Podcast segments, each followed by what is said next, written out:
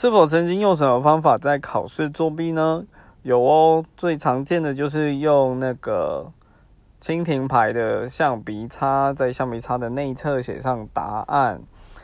然后另外就是说，如果有比较擅长的科目，就是同学会跟你要答案卡上面的答案，那就是 A、B、C 组去写。所以我们也就是利用这个方式去把去传递档案，哎，去传递答案这样，或者是说。把答案卡交换，就是说，呃，我的写完之后，我就把同学空白拿过来，然后继续写这样。